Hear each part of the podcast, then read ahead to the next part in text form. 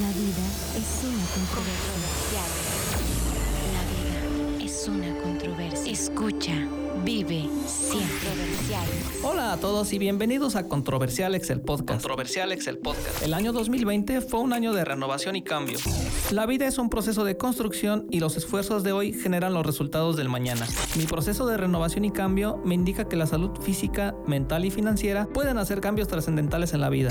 Soy Alex Luciano, una persona que investiga y no deja de aprender. Soy quien piensa que no hay verdades absolutas y ni el más sabio tiene todas las respuestas. Conocer poco hace fácil encajar cualquier idea que conozcamos en un diseño coherente y todo mundo tiene algo que contar. Tiene algo que contar. Una buena historia viene acompañada de vivencias. Las experiencias de vida van moldeando nuestra realidad y nos van dotando de historias únicas en su tipo.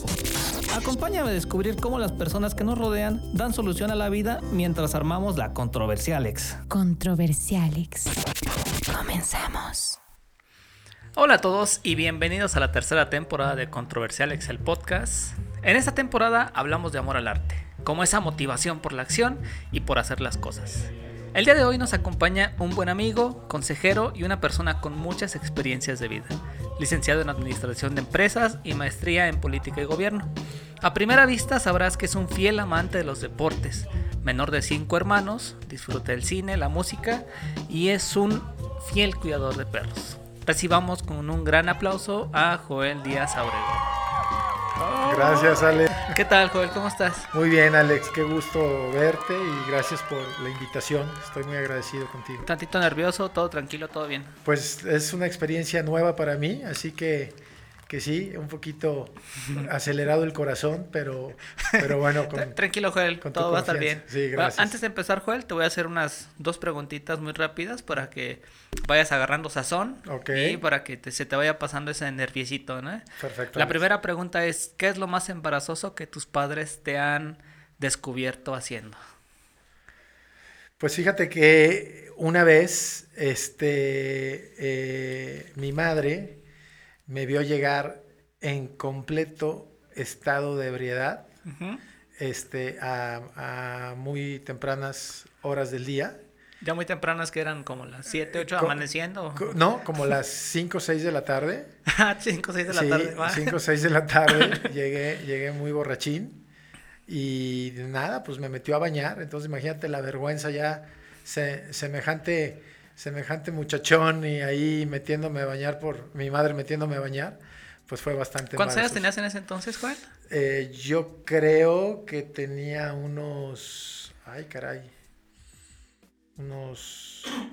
Tal vez 24, 23 años. Va, va. Sí, sí, sí, por ahí. Sí. Sí, entonces fue, fue bastante embarazoso el, el ver ahí.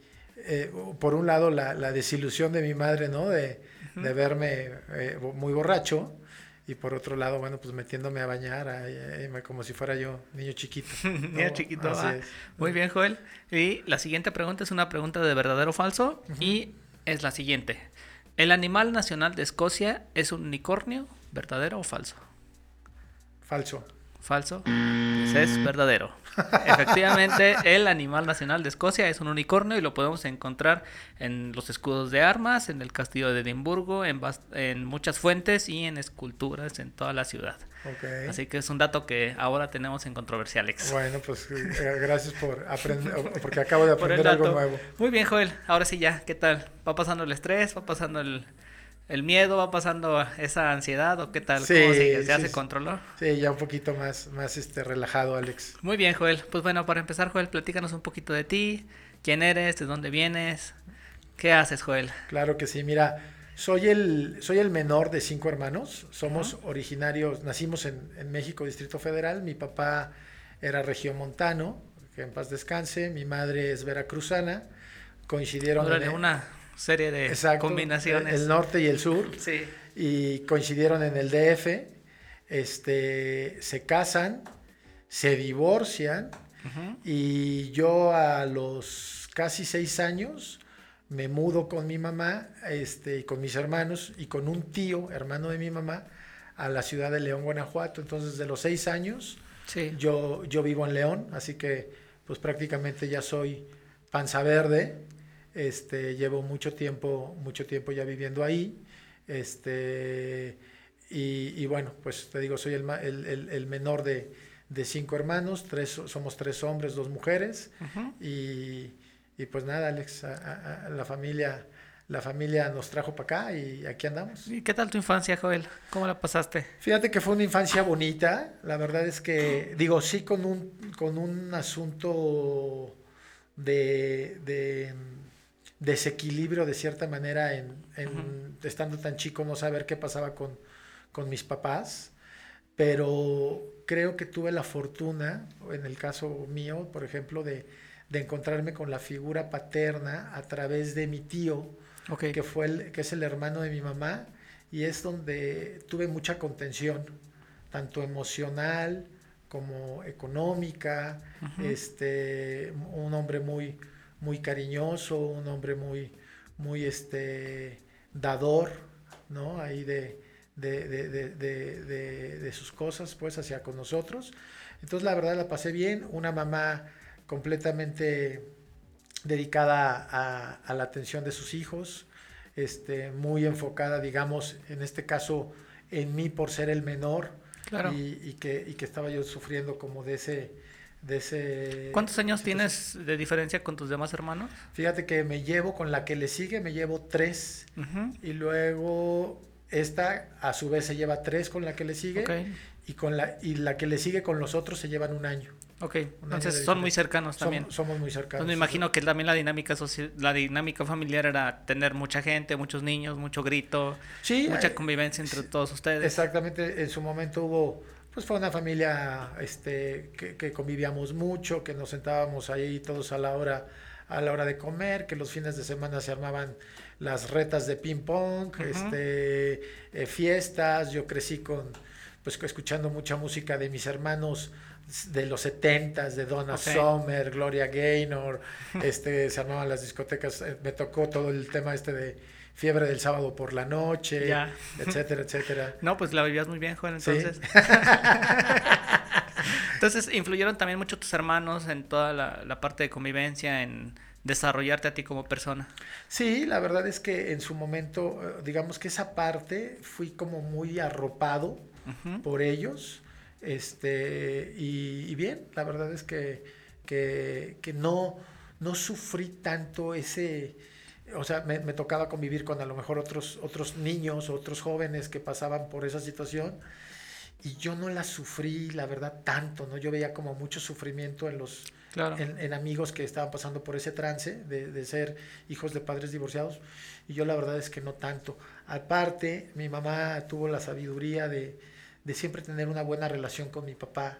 Entonces, eh, era el, al contrario, ella nos, de cierta manera, entrecomillado, nos obligaba a, tener contacto con él, a hablarle para su cumpleaños, para su santo, a ver qué necesitaba, si estaba todo bien. Y este mensualmente eh, o cada tres, cuatro meses lo, lo, iba yo a ver, por ejemplo, ¿no? Entonces, este, bien, la verdad es que creo que la supo la supo llevar bien a cabo mi madre en ese, en ese tenor. Sí, entonces no te pegó tanto la parte, como dices, del, de la separación, ¿no? Del divorcio de tus papás. Fíjate que, o sea, creo que no, creo que, creo que, que, salí bien librado. Sí. Este, digo, luego a través del tiempo, como te comentaba, ya más grande, pues empecé a, a, a tener amistades, pues este, de secundaria, de preparatoria, de carrera, de los trabajos y siempre yo veía que, estas personas habían, como que les, les había dolido demasiado esa separación. Entonces yo siempre entendí como que es mejor, es mejor terminar bien y, todos felices a, estar ahí todos juntos, pero con una relación fatal, ¿no? Sí, claro, y yo creo que todas esas enseñanzas también las ocupas ahorita, ¿no? En tu, en tu vida personal actual. Así es, así, la verdad es que eh, creo que no hay nada como como, como estar en paz, como estar tranquilo. Y creo que, que, viene de ahí, ¿no? Viene, viene mucho de ahí, ¿no? Que, que, más, vale, más vale estar en paz, estar tranquilo, relajado. Y si hay alguien que no te, te, te genera esa tranquilidad o esa, paz. confianza también. Exacto, pues yo creo que mejor un paso al costado y, y, y, pues ni modo, ¿no? Sí, Joel, cuando te conocí, creo que había dos características muy presentes en ti, ¿no? Una, el ejercicio Y la otra, este, no lo voy a tocar en este momento, pero un poquito más adelante. ¿Cómo fue desarrollar esta parte del ejercicio, no? Porque me imagino que todavía te sigues este, ejercitando, todavía sigues estando activo. Fíjate, Alex, que yo fui muy chaparrito eh, de, niño, entonces sufrí mucho bullying por parte de mis hermanos, este, llamándome enano y Elena y cosas así. Entonces, este, bueno, pues, este, fue, fue ahí todo un tema. Y llegando a la parte de la, de la preparatoria, mi eh, gracias a mi tío tuve la oportunidad de, de, irme a estudiar un año de high school como estudiante de intercambio a, a Portland, Oregon, en Estados Unidos. Y la verdad es que me cambió, me cambió la vida esa situación en la parte física, porque allá era hacer ejercicio todo el santo día, cualquier tipo de ejercicio. Aprendí muchos deportes y, este, y también complementarlos con, con, con una buena nutrición, ¿no? La verdad es que allá le, le echan mucha mucha galleta todo este tema de, del, cuidado, del cuidado, de la nutrición, del ejercicio. Así como hay gente muy obesa, hay gente muy, hay gente que, muy, cuidadosa. muy, muy, deportista. Entonces me tocó, me tocó esa suerte y, pues fui en, etapa de pleno desarrollo. Entonces, allá crecí. Este, ahora soy el más alto de, mi familia y ya cuando regresé, pues fue, era yo quien les hacía la burla de mis hermanos de, de, enanos y cosas así. Y, y, se me generó el hábito, o generé el hábito allá, Alex, de, de, hacer ejercicio. Siempre me, siempre me ha gustado, siempre he tratado de practicar algún deporte, este, investigar algún otro. Entonces, bueno, siempre, siempre he estado en contacto con el deporte. ¿Y tu rutina diaria, Joel? ¿Cómo es? ¿Cómo empieza? Empieza desde las 6 de la mañana, mi Alex, este, dándole de comer a, a, mis, a mis perrijos este, limpiarles ahí sus, sus cositas, este, eh, sacarlos a uno que otro, los saco, los saco a caminar para desestresarse, me sirve de calentamiento para que cuando yo llegue ahí a, a mi casa, tu casa, este, hago una, hago una pequeña rutina de unos 20, 25 minutos con ejercicios funcionales. ¿De fuerza? Este, pues de, de, fuerza, de algunos son este de, de, rapidez. Este, ya la verdad ahorita la edad y, y, el desgaste no me da para mucho, mi Alex, pero, pero hago lo que, hago lo que puedo. Cuéntanos tu edad, Joel, antes de que sigas. 52 años, Alex. 52 años, muy bien. Así es. Así continúa, Joel, continúa. Ah, y, y, te digo, hago, hago, mi, hago mis ejercicios, después ya eh, me meto, eh, hago una pequeña oración, me gusta, me gusta en un canal de YouTube hacer una pequeña oración todos los días, este, de agradecimiento. Después de eso eh, empiezo ahí a prepararme mi, mi, desayuno, me baño y a, trabajar. Ok, muy bien, Joel. Esta segunda parte de la que te había comentado que vi dos características muy presentes en ti, la otra era del cuidado de los perritos. Y me fascinó porque eh, la vez que me platicaste me dijiste, no, es que tengo siete perritos en mi casa, ¿no? Y, los cuido a todos y así, ¿qué? y también decías, no, pues es que si veo uno en la calle lo recojo, lo cuido, lo alimento. Y ahora sí que los perritos son para mí este, el número uno junto conmigo, ¿no? Entonces, ¿cómo nació, cómo se despertó ese, e, esa, esa pasión, Joel, ese, ese, amor por los perritos? Fíjate que mi papá, mi papá fue un, un hombre muy perrero y siempre me, me, yo le debo de agradecer que, que siempre eh, me hizo tener ese contacto con los, en este caso con los animales, bueno, con los perros, ¿no? con otros animales, pero, pero en particular con los perros. Y desde chiquito yo me acuerdo de sufrir demasiado cuando veía a un perro en la calle. Okay. Pataleaba, lloraba, le decía a mi mamá que lo, que lo resguardáramos, pero yo estaba muy chiquito. Obviamente, pues eh, en muchos de los casos, pues mi mamá no podía hacer, no podía hacer nada, ¿no? Con cinco hijos y viviendo en un departamento, pues la cosa se complicaba. Entonces, conforme fui creciendo y siempre hubo, ya que, nos vinimos a León y todo eso, siempre tuvimos perros en la casa. Después, este, siempre me, enfoqué en perros de raza. Eh, me gustaba mucho ver este, perros de raza, el pastor alemán es una raza que me gusta mucho, el boxer, este, etcétera, etcétera. Pero después, ya mucho más grande, empecé a ver este triste fenómeno que tiene el país, que es este, eh, la sobrepoblación y el maltrato animal, ¿no?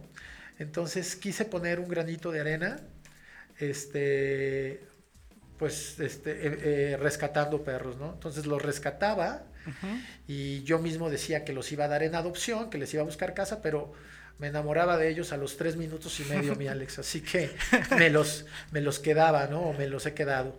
Y, y, entendí que un perro de la calle, este, por alguna situación, es más agradecido que cualquier perro de criadero, de raza, y que aparte son más resistentes, son más inteligentes y que te dan más más satisfacción. Más satisfacción, exactamente, ¿no? Entonces, de ahí luego salió otra, como otra pasión, que es como volverme un poco activista del, del, movimiento, ¿no? Entonces trato de, de, influir en gente, de, de hacerles conciencia de, pues adopta un perro, ¿no? O, o, si no puedes adoptar, por lo menos patrocina este, la, la, curación de un perro, las croquetas de un perro que está este, en, en, periodo de hogar temporal, por ejemplo, ¿no? Sí, porque no todos este, tenemos la oportunidad de tener uno en la casa, ¿no? Hasta, pues es que requiere muchísimos cuidados. Es correcto. O sea, necesita este, pues levantarlo, darle a comer, o sea, requiere mucha, dentro de la dinámica personal, pues requiere mucho, ¿no? Y hay personas que trabajan todo el día y no lo pueden dejar en su casa, ¿no? Entonces, ¿cómo se van integrando contigo este, los perritos, Joel, los que tienes en tu casa? pues eh, eh, de, verlos, ahora sí que de verlos en la calle, los, los recogía, los ahí apapachaba una semana, dos semanas muchísimo. Y te digo, yo mismo era contraproducente para mí porque yo mismo me iba encariñando demasiado. claro. Entonces hasta que decía, bueno, si no te encuentro a alguien que te dé un excelente nivel de vida, te quedas conmigo. Y la verdad es que no encontraba, así no encontraba mucha gente con, con estas características que yo buscaba. Entonces los integraba a mi rutina. Entonces yo tenía también como que adaptar mis periodos o mis, mi esquema de vida o mi esquema de trabajo para, para poderles dar o para, poder, para poderles dar tiempo, para, para poderles dar sus paseos. Por ejemplo, los sábados y domingos es el día que me dedico a sacarlos a, a los siete y pues camino un promedio de tres horas y media este, cada día, termino muerto y entre semana este, los voy turnando este, para pues, poderles darle, darle rotación, ¿no? Pero bendito sea Dios, tengo un espacio este, bastante amplio, eh, bastante amplio donde los perros pues, pueden, pueden ahí correr, divertirse un poco, ¿no? No, no, pueden, no, no están tan estresados, vamos. Consejos, Joel. En ocasiones te digo, también vamos por la calle y vemos un perrito con correa, pero sin dueño. ¿Qué, qué es lo que se recomienda hacer? Pues eh, yo soy de, la idea ahorita con las benditas redes sociales, es pues tomarles una fotografía de inmediato, publicarlo, pero no dejarlo, ¿no? O sea, este, si vas a hacer algo bueno, hazlo completo, ¿no? Entonces, podértelo, podértelo llevar para poderle dar un poco de... Esos perros que van, por ejemplo, con correa, pues quieren decir que, están perdidos, que tienen dueño y no son tan hábiles para moverse en la calle. Ok, ya. Entonces, e, este, sufren demasiado estrés, están muy temerosos. Este, entonces, bueno, pues las redes sociales ahorita ayudan mucho a, difundir el, mensaje para, pues, para poder llegar a, a sus posibles dueños, ¿no? Y este, y bueno, ese sería como, como mi consejo, ¿no? Si vas a hacer una labor, hazla, hazla, hazla completo, ¿no? Porque mucha gente toma la foto, pero ahí lo deja, ¿no? claro, pues, es lo mismo, ¿no? exactamente, ¿no? Yo creo que hasta se ven, se ven peor, ¿no? Sí, y para algunos primerizos que quieran ah, empezar a adoptar una mascota, digo, no que vayan a comprarla, sino ¿cuál sería la recomendación inicial? Pues yo creo que primero eh, tienen que hacerse un análisis esa persona de, de, de si es, por ejemplo, una persona sedentaria, tranquila, que, no tiene mucha actividad, pues a lo mejor tendría que comprarse un, que, que irse a, adoptar un perro, un perro a lo mejor ya de cierta edad, este, con ciertas características de que también el perro sea un reflejo de sus actividades, ¿no? Que sea un perro tranquilo, que sea un perro que le guste estar echadito, que nada más que lo saquen a caminar un ratito y se regrese. Y por el contrario, ¿no? Si hay una persona que le gusta hacer ejercicio, que, que, le gusta irse a escalar, que le gusta hacer hiking, que le gusta correr, este, bueno, puede encontrar una variedad de cachorritos que están ahí, este, que, pues, que, son, que desde, desde un inicio los puede ir educando para, para que los acompañen a, todas las aventuras de esta persona, ¿no? Cuidados en cuanto a enfermedades, ¿qué se requiere? Pues inmediatamente, Alex, llevarlos a un veterinario, vacunarlos, desparasitarlos, este, eh, darles, darles alimentación y, sobre todo sociabilizarlos, ¿no? Sociabilizarlos y, entender que es un compromiso de, de 15, 18 años, ¿no? Claro. es un compromiso a largo, a largo plazo y que este, pero que eso le, eh, le, cambias la vida al perro, pero a largo plazo es muy probable que el perro te la cambie a ti. Claro. ¿no? Eso es lo irónico de este, es lo irónico y lo bonito de este asunto. Y de hecho sí es algo que, que te iba a decir, ¿no? Se dice que el perro es el mejor amigo del hombre. ¿Tú qué opinas, Joel? El perro es el, el, mejor amigo del hombre, pero el hombre no es, no es, el mejor amigo del perro. Ok, ya, al contrario, no se, no se puede hacer, ¿no? Porque los, llegaron los llegan a maltratar mucho, ¿no? Los dejan en azoteas. demasiado, la verdad es que México tiene un alto índice de, de, de, de brutalidad hacia el trato de los perros. Es, es, increíble ver cada caso de, saña, de dolor que, que, que estos seres sintientes pasan este, y sin embargo ellos ahí están, ¿no? Ellos ahí están, están siempre fieles, siempre leales y, yo creo que son características que debemos de aprender de ellos. ¿no? Sí, debemos aprender. Y justamente creo que le diste en el clavo, ¿no? Muchos usan en ocasiones a los perros para tenerlos en la guarida o para que le estén cuidando su taller o los tienen en las azoteas, ¿no? Y creo que tenemos una baja, una pobre cultura en cuanto al cuidado animal. ¿Qué tenemos que hacer para empezar a cambiar esa mentalidad, Joel? Pues la verdad es que la, la cultura que tenemos es por el, por el tipo de país en el que, en el que vivimos, ¿no? Hay, hay, hay países de primer mundo que, que, tratan a sus hijos como un ser más de la familia, que este, no, estoy muy de acuerdo tampoco en, en, en humanizarlos, ¿no? Así de darles de comer con tenedor y cosas así, como que tampoco, ¿no? Pero sí los tratan como, como un ser más de la, como un miembro más de la familia, este, se los llevan de vacaciones, te digo, les dan sus paseos. Pero yo creo, aquí hay una, no, no sé cómo es realmente la frase de Gandhi, pero, pero decía Gandhi que, que, que la, un país se ve a través de cómo tratan a los animales, ¿no? Y la verdad es que estamos en unas condiciones terribles y sí tiene que ver un poco o un mucho en el, en el trato que les damos a los, a los animales. Aquí yo creo que es estar eh, eh, en campañas de, de, de, de concientización. Hay muchos rescatistas que merecen todos mis respetos, que están permanentemente concientizando sobre el tema, sobre la adopción, sobre cómo tratarlos, sobre cómo integrarlos a la familia. Pero como, como bien dices tú, ¿no? Hay, hay mucha gente que los utiliza para amarrados ahí a un poste para que le cuiden la vulcanizadora para que cuiden este el taller mecánico, etcétera, etcétera, etcétera, ¿no? Entonces, y, y también, y no tiene que ver nada con, con recursos, tiene que ver con, con concientización, porque me ha tocado ver pepenadores que llevan a sus perros y que son la vida para ellos, ¿no? O sea, estos perros se ve que son sus acompañantes, ¿no? Y, están buscando comida para los perros, ¿no? Entonces, este, no es un tema, no es un tema de, ni de recursos ni de extracto económico, ¿no? Es un, es un tema meramente de, cultura. De cultura, así es. Joel, un tema creo que sí es un poquito muy delicado es las peleas de perros que comúnmente decimos no pasa, no pasa, pero pues sí existe todavía, ¿no? Como dices, esta parte de la cultura de tenerlos como, no sé, como algo, como un utensilio para la batalla, como algo que podemos usar nada más así como, porque sí, ¿tú qué opinas también de esa parte de las peleas callejeras? Pues la verdad es que lo repruebo al 100%, es este, se deberían de poner a pelear ellos, ¿no? Para, para, para que vean lo que, lo que se siente es un acto indignante, es un tema, es un tema brutal, estoy súper en contra, me da demasiada rabia, demasiada tristeza, porque, porque los van condicionando a eso, ¿no? Pero sin embargo, el perro lo hace por agradarle al dueño.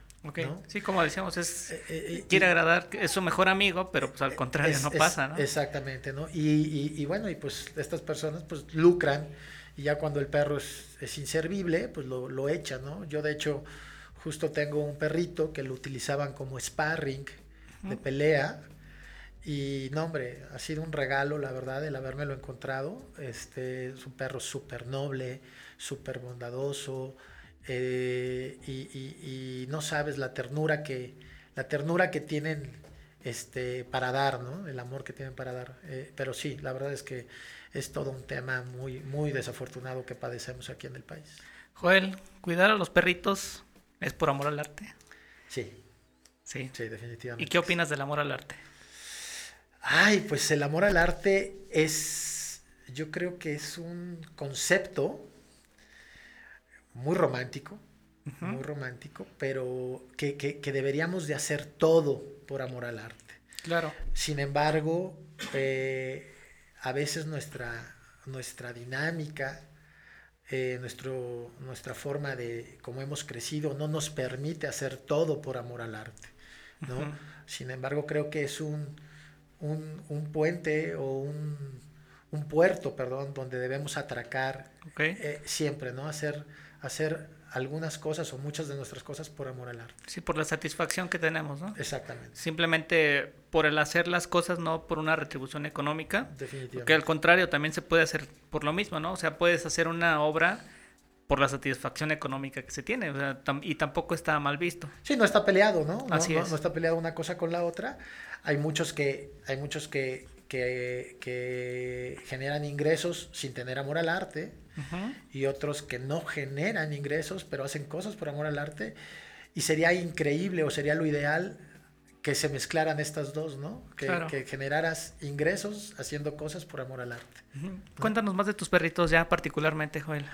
Bueno, pues este son eh, una bola de, yo le digo que son una bola de salvajes, porque no, no, pero, pero, pero salvajes muy tiernos, muy cariñosos, muy, muy, este, muy amorosos conmigo, siempre alertas, esperando que llegue, meneándome, apoyándome en mis días bajos, en mis días altos, este, siempre están ahí.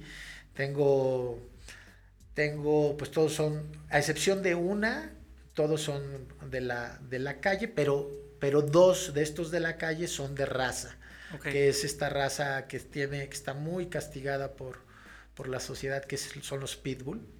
este, es, es, un, es, una, es una raza muy estereotipada, muy estigmatizada. Como te decía hace rato, ¿no? De pelea, de, Exactamente. Y la verdad es que son un pan, son un pan de Dios.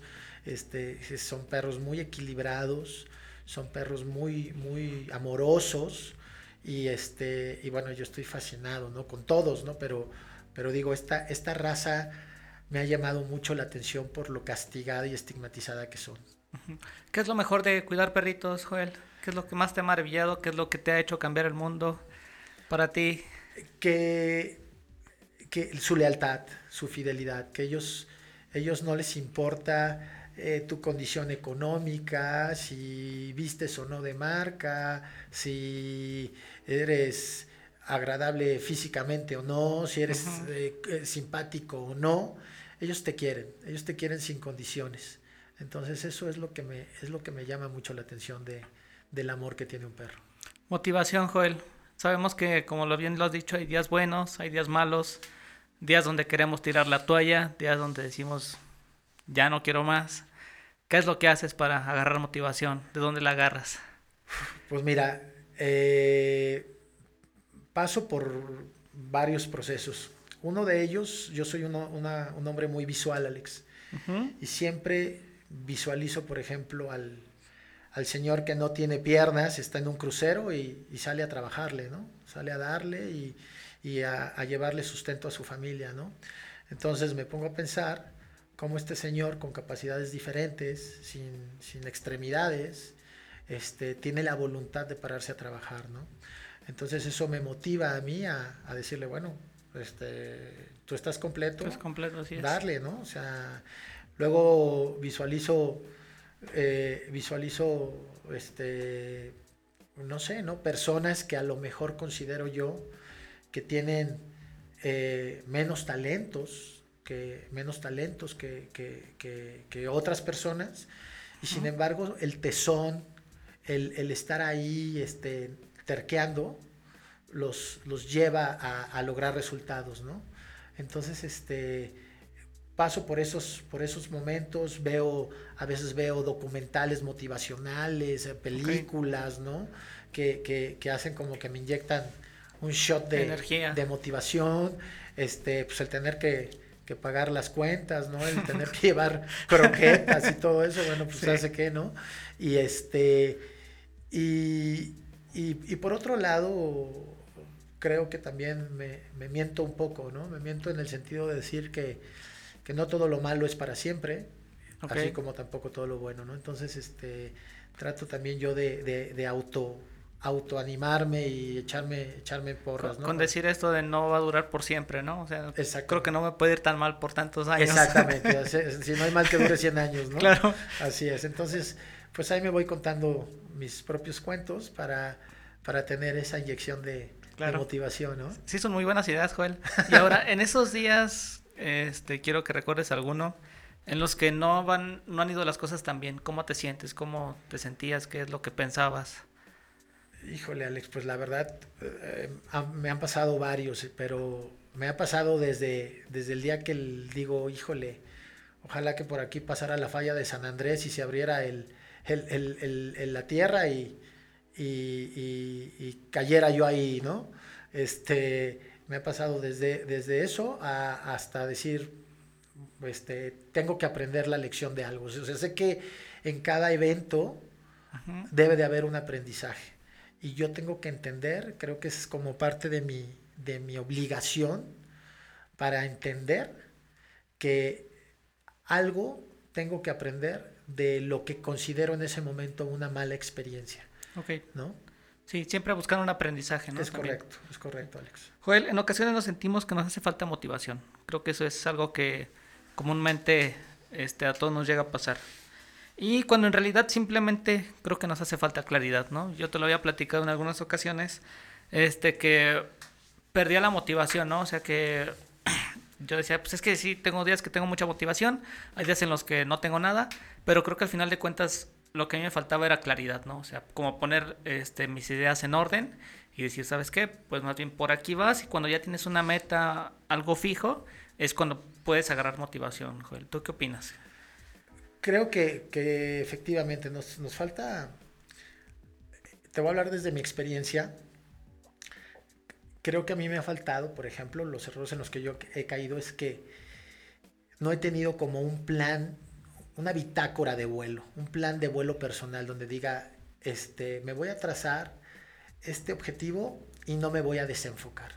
Uh -huh. Entonces, como soy a veces muy disperso, me desenfoco fácilmente, ¿no? Entonces, si ahorita estoy pensando en, no sé, vender chocolates, por ejemplo, eh, y estoy con todo el entusiasmo de vender chocolates, y mañana llegas tú, Alex, y me dices que a lo mejor vender este Doritos podría ser una mejor alternativa, me desvío, ¿no? Okay. Y, y, y, ahí me falta, te digo, como, como ese plan para aterrizar bien las cosas, ¿no?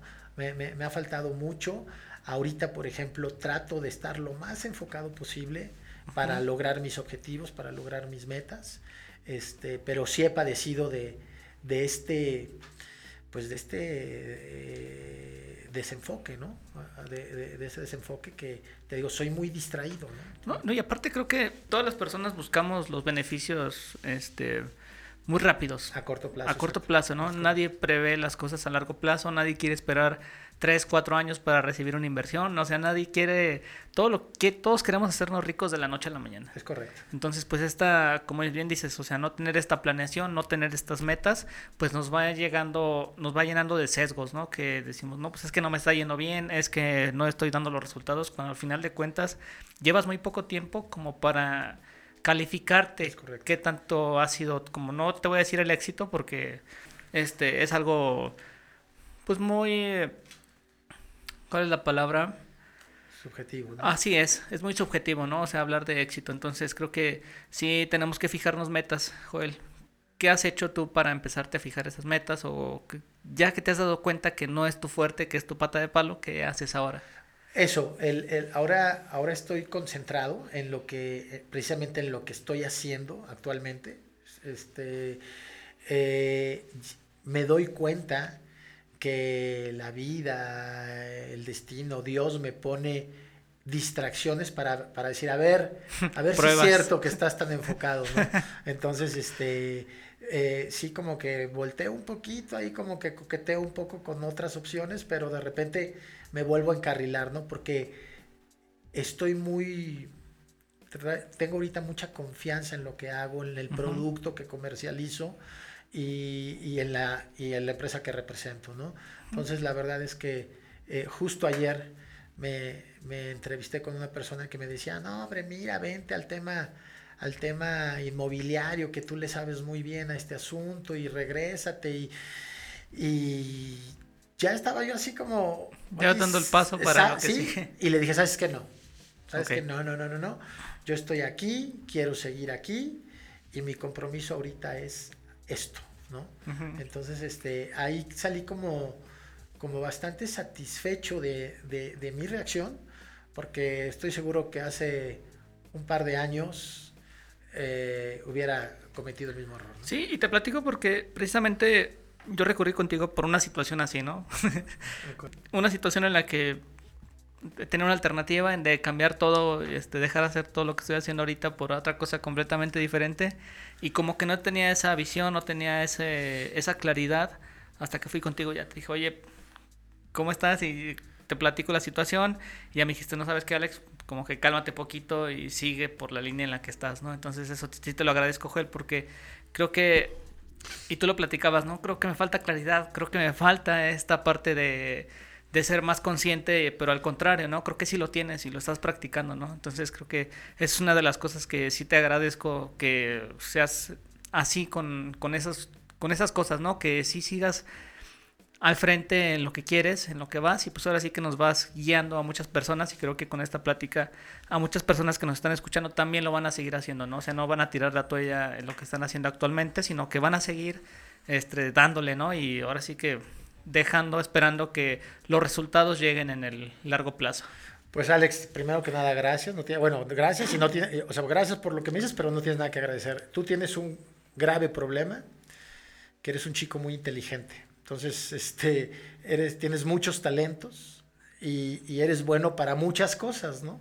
Entonces tú te puedes desarrollar en diferentes campos. Eso, eso es una gran ventaja, pero también te va a distraerte digámoslo de cierta manera, ¿no? Eh, pero qué padre, o sea, qué padre que puedas tener tantos talentos, pero, pero digo, yo, yo lo, que, lo que tú estás haciendo ahorita, yo te auguro éxito total, ¿no? este, eres, te digo, eres para mí, eh, que tengo la fortuna de conocerte y de escucharte y que te he observado, bueno, pues eres un chico talentosísimo, ¿no? Entonces, siempre es un gusto platicar con gente como tú. Sí, muchísimas gracias, Joel. En ocasiones nos cuesta trabajo reconocerlo este, personalmente, ¿no? O sea, eh, las cosas que haces todos los días, pues las haces, pues algunas cosas por inercia, ¿no? O sea, no es, no es porque tengas un plan o porque tengas algo este, ya previsto, ¿no? Y creo que ese ir en esa cotidianidad de, de en ocasiones no preguntarnos por qué estamos haciendo las cosas, nos lleva a no valorarnos también en cierto momento, o sea, nos quedamos ahí como en lo planito nada más. Exactamente, sí, yo creo que, que pues que nos gusta permanecer en nuestra zona de confort. Claro. No, no, nos gusta arriesgarnos, no nos gusta salir a lo desconocido, no nos gusta explorar otras cosas que, que, que, seguramente las vamos a poder, vamos a poder lidiar con ellas, ¿no? Pero, pero nosotros mismos nos vamos a ir limitando, ¿no? Y, y nos vamos limitando porque, bueno, pues está siempre está el miedo al fracaso, ¿no? Miedo al fracaso. Ahí está latente. Qué buena este, frase, Joel. Cuéntanos un poquito más de eso, del miedo al fracaso. Pues el, el, el, miedo, el miedo al fracaso yo creo que, que, se puede, o sea, tiene como muchas ramificaciones, ¿no? Pero, pero el miedo al fracaso puede ser alguien que, que lo intente y no lo logró, pero para mí es más fracaso el que, el que lo pensó y no lo intentó, vamos. Este, y, ya el que lo intenta, yo creo que ya tiene un paso para, para el éxito, vamos, ¿no? Para, o, o, para en otra situación no, no errar, ¿no? Porque al final de cuentas, creo que el intentar y lo hagas bien o lo hagas mal, te, te va a llenar de experiencia. experiencia, sí es. Y esa experiencia te va a permitir el día de mañana acumularla para que este, en otro ejercicio laboral que tengas, este, personal, de relaciones, este, eh, lo hagas de mejor manera, ¿no? Okay. Siempre de mejor manera.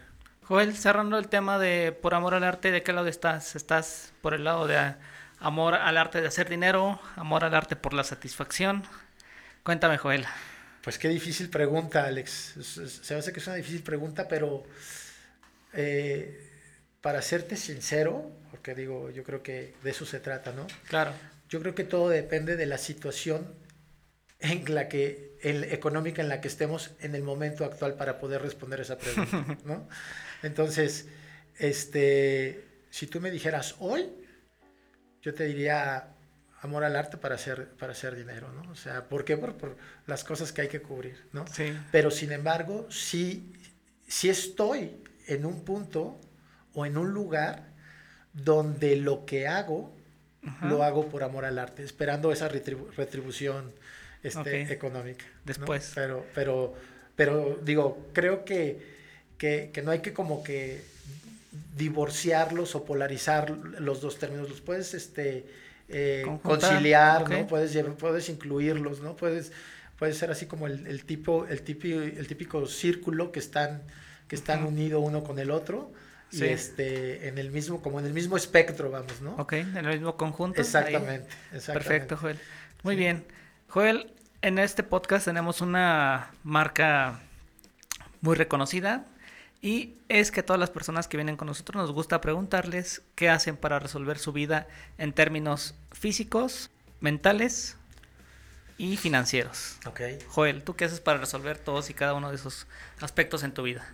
Pues en el tema físico, este, procuro, como te comentaba al inicio, hacer ejercicio, ya tener una, una, yo soy muy, trato de ser muy disciplinado, Alex, soy muy disciplinado, entonces pues, trato de, de hacer mis ejercicios, de comer lo más sano posible, aunque últimamente me ha dado por darme mis gustitos de, que los fritangas y cosas así, ¿no? Pero la verdad es que siempre me, he alimentado bastante bien y he sido muy disciplinado en eso, ¿no? En el tema, en el tema mental, yo creo que me he acercado mucho a Dios, me, me he acercado mucho a Dios, he estado, he estado buscando, eh, busco, te digo, todos los días hago una, una oración guiada, este, que casualmente siempre me da un mensaje de lo que estoy pensando en la noche anterior, ¿no? Entonces, este, ahí encuentro como muchas, muchas respuestas. Creo que el meditar te ayuda, creo que el, el, el, el silencio te ayuda, ¿no? Para, para, estar, para estar en paz. Y financieramente, este... Ah, antes de que pases, ¿cómo te ayuda la parte del silencio, Joel?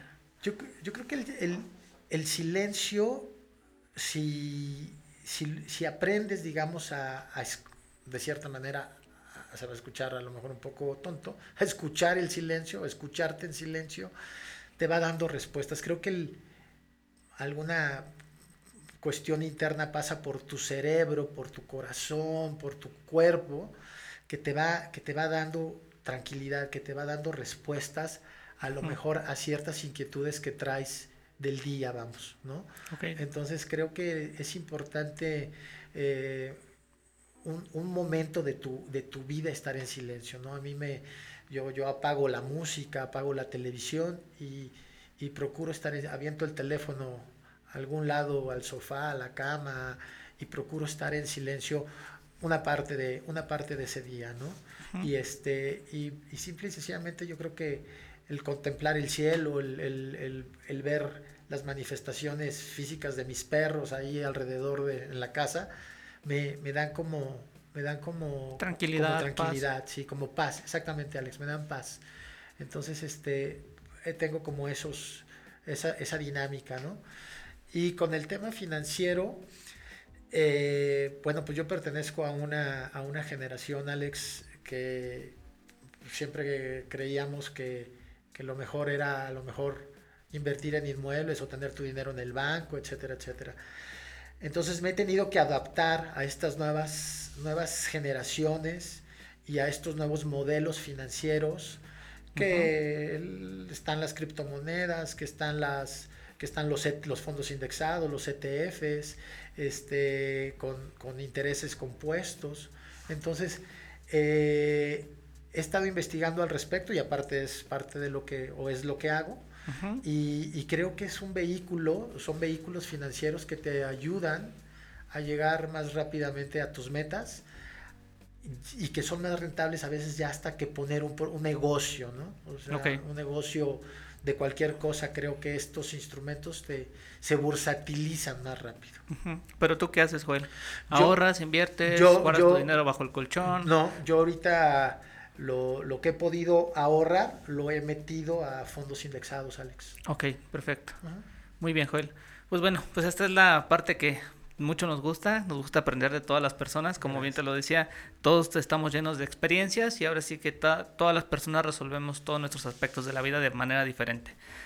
Este, existe una gran diversidad en todos nosotros, en todo el mundo, y pues las soluciones de uno no son las soluciones del otro, ¿no? Cada quien tiene su traje hecho a la medida. Es correcto. Joel, ya para ir cerrando un poquito esta parte del podcast, este, te voy a hacer unas preguntas muy rapiditas, ¿eh? Entonces, ahora sí que vamos a ver qué, qué viene con Joel. Venga. Joel, para empezar, algo de ti que la gente cercana no sepa. Que soy un músico frustrado. ¿Por qué un músico frustrado, Joel? Me encanta la música eh, y nunca, nunca me atreví, digamos, a a, ir a aprender a tocar un instrumento, a, clases de algo. Entonces yo creo que, que soy un, un, músico, un músico, pues sí, frustrado. Exacto, exactamente, ¿no? Muy bien. Me, hubiese gustado. Ahora vamos a cerrar un poquito los ojos y nos vamos a imaginar que tu, que tu vida es una película completamente. O sea, aquí ahorita están las cámaras, te están grabando y todo lo que estás viviendo está siendo filmado en una película. Dentro de todo eso, ¿cuál es el área más floja de la película de tu vida? El amor. Ok. La parte amorosa, ¿Por qué? Pues. Fíjate que. Ah, ya me da mucha flojera el, tema de la conquista, ¿no? Porque he analizado que, que, o he observado que hay mucha mentira de por medio, ¿no? O sea tienes que fingir ser quien no eres para, para que puedas tener aceptación de la contraparte, ¿no? Y si eres como eres, pues no, no, no, no, eres, no eres bien visto. Y luego terminan por, por decirte que, que siempre, que, que, que, cómo fue que cambiaste, ¿no? Entonces, este, sí me da un poco de flojera todo este, todo este tema del amor, porque creo que en el medio hay, hay, hay mucha mentira. Hay mucha mentira, hay mucha falsedad, sí, sí, sí, sí. Nos ponemos máscaras para la conquista, entonces, es, es, correcto, creo que sí, creo que sí. Y, y, creo que debe ser algo más simple, ¿no? Debe ser, oye, mira, presentarte tal cual eres, este, precisamente, ¿no? Para, para que esas sorpresas, o sea, si te fijas, digo, tú estás muy, muy jovencito todavía, pero ya te tocará un día tener reuniones de amigos casados ahorita que después serán divorciados que te digan, no, hombre, es que mi vieja cómo cambió, ¿no? Pues es que no que cambió, sino... Siempre ha sido la misma. fue así, nada más que te mintió, y tú también le mentiste a ella, ¿no? Claro. Entonces, y ella estará lo mismo diciendo con sus amigas, ¿no? Entonces, esa es la cuestión, ¿no? Muy bien. Joel, se aparece un genio de la lámpara en este momento y te concede un deseo, ¿cuál sería? Em, me gustaría que vivir en un, en un, en un mundo de más justicia. Okay. Me gustaría, me gustaría que, que, hubiese más que hubiese más justicia en este mundo. ¿A qué te refieres con más justicia, Joel? Sí, que, que, que hay gente que merece, que, que merece tener, tener más de lo que tiene por lo que ha hecho. ¿sí? Ok. Este, no por el contrario, no a los que tienen mucho desearles que tengan menos, sino solamente a las personas que... Algo proporcional. Exactamente, exactamente. Me gustaría que fuese un, un- un- un- un mundo más justo, más Muy bien. equitativo. Joel, ¿alguna serie, película, playlist que nos recomiendes, que estés viendo, que te haya cambiado la vida o que te haya dejado alguna enseñanza? ¿Qué, qué nos puedes este, dejar como, como enseñanza, Joel? Pues a mí una, una película que me gustó muchísimo, Este, porque creo que a, pe- a pesar de que es como una, rom- una comedia romántica, pero, pero me gustó demasiado, es Jerry Maguire, Amor y Desafío. Ok, este, con es Tom Cruise, el, el- el actor principal. Y, y es una película que, que- que me tocó fibras muy importantes porque precisamente creo que él pasa del hacer las cosas por dinero a terminar haciendo las cosas por amor al arte. ok. Perfectísimo, entonces, para verla y para anotarla en nuestras este, sugerencias. Muy bien, Alex, te va a Muy bien, Joel. a. Ya para terminar, Joel, por último, si te dieran la oportunidad de poner un mensaje en un espectacular de la avenida más concurrida de la ciudad, ¿qué diría? Pues copiaría lo que tengo tatuado en mi brazo que dice, el dolor es temporal, rendirse es para siempre, Alex. Ok, Eso, eso pondría. muy bien, Joel. Entonces así lo vamos a poner en el siguiente espectacular que nos encontremos. Muy bien. Perfecto. Joel, este es tu espacio, algo que nos quieras comentar adicional, este, dónde te podemos encontrar en redes sociales, dónde te podemos seguir. Pues estoy en, en Facebook como Joel Díaz Ábrego, en Instagram como, como Díaz Ábrego Joel. Este, me estoy incursionando ahí al, al- apenas al Twitter, Ok, como, como Joel Díaz Ábrego. Y nada, Alex, agradecerte este espacio. La verdad es que es un placer tremendo platicar contigo. Eh, sabes que, que te aprecio mucho, me caes súper bien, creo que eres talentosísimo y, y es un gustazo estar aquí.